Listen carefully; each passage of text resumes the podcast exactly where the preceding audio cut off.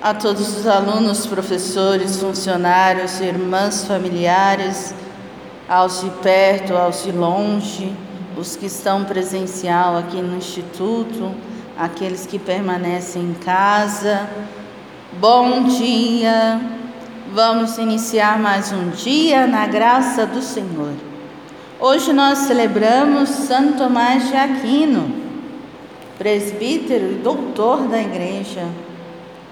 São Tomás de Aquino nasceu na Itália no ano de 1225. Lá faleceu em 1274. Foi aluno do célebre Santo Alberto Magno.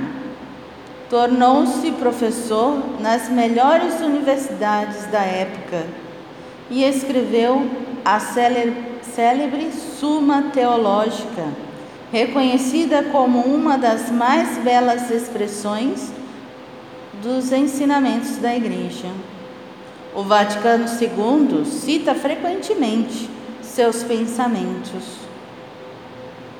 Homem de oração, silencioso, simples, fez da ciência e do estudo instrumentos de sua santificação que Santo Tomás de Aquino interceda por nós neste dia de hoje. E que é seu exemplo nós procuremos cada vez mais entendermos melhor da palavra do Senhor na nossa vida. Em nome do Pai, do Filho e do Espírito Santo. Amém. O evangelho de hoje é segundo São Marcos e nos diz o seguinte: Naquele tempo Jesus disse à multidão: que traz uma lâmpada para colocá-la debaixo de um caixote ou debaixo da cama? Ao contrário, não a coloca num candeeiro? Assim, tudo o que está escondido deverá tornar-se manifesto, e tudo o que está em segredo deverá ser descoberto. Se alguém tem ouvidos para ouvir, ouça. Jesus dizia ainda: Prestai atenção no que ouvis. Com a mesma medida com que medirdes, também vós sereis medidos. E vos será dado ainda mais. Ao que tem alguma coisa, será dado ainda mais. Do que não tem, será tirado até mesmo o que ele tem. Palavra da salvação, glória a vós, Senhor. O Evangelho de hoje nos diz que nós não podemos fazer a experiência de Deus e nos escondermos.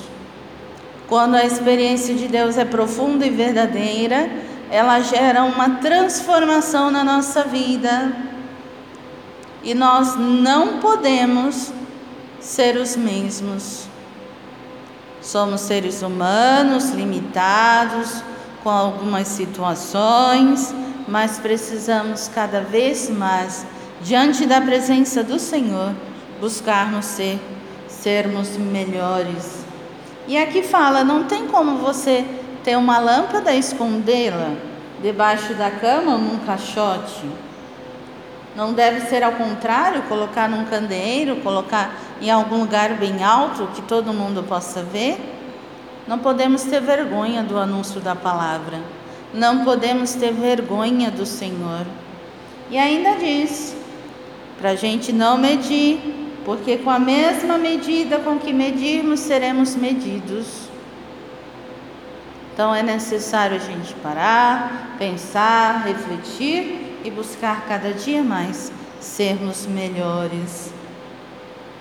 Fiquemos com essa palavra de Deus, que ela possa ser vida na nossa vida e a abundância da palavra possa nos fazer gerar a experiência de Deus no mais profundo de nós mesmos.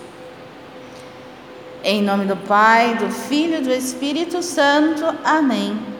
A todos, bom dia e excelentes atividades.